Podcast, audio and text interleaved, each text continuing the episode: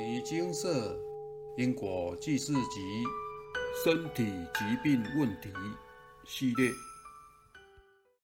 透过念佛回向改善女儿的眼睛，解决先生的问题。以下为一位师姐来信分享：来文照灯。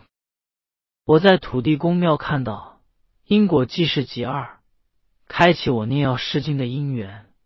因为很认同以经为师和念经能让业障消除，欠别人的用念经的方式还，这样比每天跑公庙叫你要花多钱才能消业障轻松太多了。我请示菩萨，开示要我念经文各三十六遍累积福德资粮，更于今年九月帮女儿请示，因她才小学三年级。近视却高达五百多度，菩萨开始：一被无主家神冲犯到，感恩菩萨让女儿能元神更加；二因前世路见不平，用热油泼洒业主菩萨眼睛，要念经文各七十二遍；三我有请问可带角膜塑芯片吗？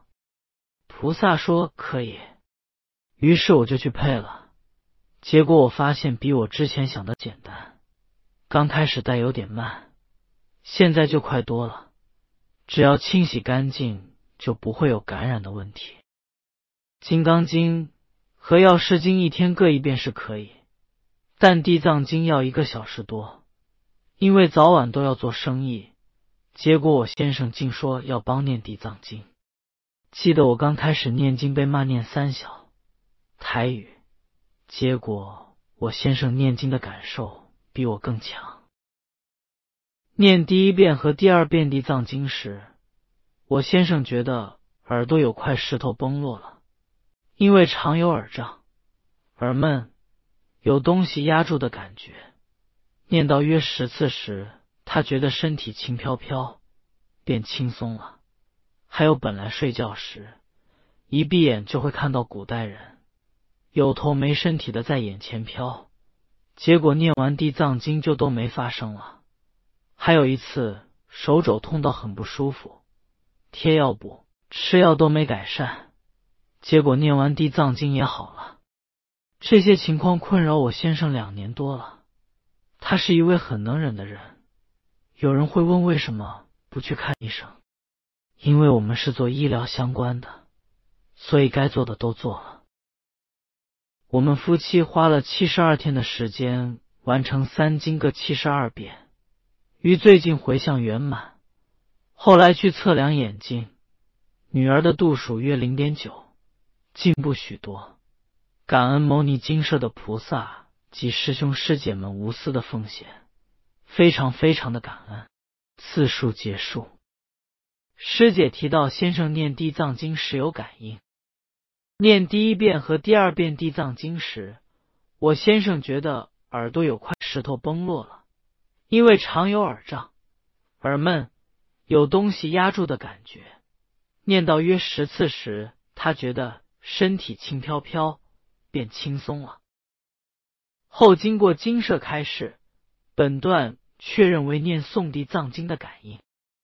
看完本篇文章，真令人感到开心。念佛有感应，因此善因缘让师姐的女儿与先生都受益。佛法是种让自己与家人或是所有周遭人的渐渐变好的善法。只要您多多推广，都能让周遭的人解决困难，变得越来越幸福。牟尼金舍推广佛化家庭，将佛法融入家庭，影响每个成员。在家应该怎么修呢？在此引用佛光山抄经堂文章：虽处居家，不着三界，是有妻子，常修梵行。维摩诘经这四句记出自维摩诘经，说的是这部经的主人翁维摩诘居士。他是怎么样的一个人呢？虽有妻子儿女、房屋田产，但是他不贪恋执着。悠然自得于清净的梵行生活，因此在历来众多学佛的在家居士当中，以维摩诘居士为最佳模范。这部《维摩诘经》就是描述他修持行义的记录，也是在家学佛者必读的经典。虽处居家，不着三界。三界是佛教对世界的看法。我们生存的世界称为欲界，是以感情欲望、饮食为主。欲界再往上的一个层次是色界，是纯粹以精神为主的世界。再往上就是超然于欲望与精神的世界，称无色界。维摩诘居士和一般人一样娶妻生子，一样拥有世间的生活、事业，身处于五趣杂居地，却不为种种的欲望所染着。在家居士应该如何过信仰的生活？佛教并不是叫人不要钱、不要名、不要利、不要感情。在家居士要想赚钱，当然是可以，只是君子取财，取之有道，必须有正当的经济生活。说到名声，好的名声可以影响大众学佛闻法，所以名誉也是一种度众的工具。谈到感情。佛教称众生为有情，人是感情的动物，以情爱来滋润生命，当然更不可能排斥感情。只是佛教要我们把情爱扩大升华为慈悲，从个人的小爱进一步扩大去爱社会、爱国家、爱一切的众生。因此，在家学佛一样可以让自己拥有清净的修行生活，每天定时密行。念佛、打坐、读经，有着精神上的超越，自然就能不着三界，常修梵行。引用结束。除了业障要消，问题要改善，也别忘了佛法的核心：诸恶莫作，众善奉行，自尽其意，是诸佛教。请多参考上述引用的典范。将让您家庭生活更加圆满。南无阿弥陀佛。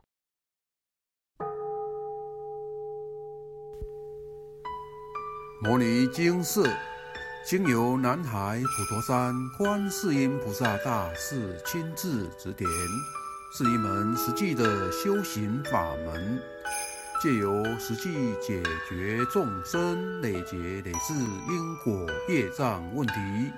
治因果病，而将佛法落实到家庭生活中，普度慈航。我们不接受供养，不收钱，不推销，不强迫修行，只求能结善缘，解决您的问题。我们专解因果事件、因果问题，治因果病。无论感情、婚姻、家庭、事业、家族、身体、户籍、学业等问题，均能请示。有医生看到没医生，有神问到没神者，不妨一试。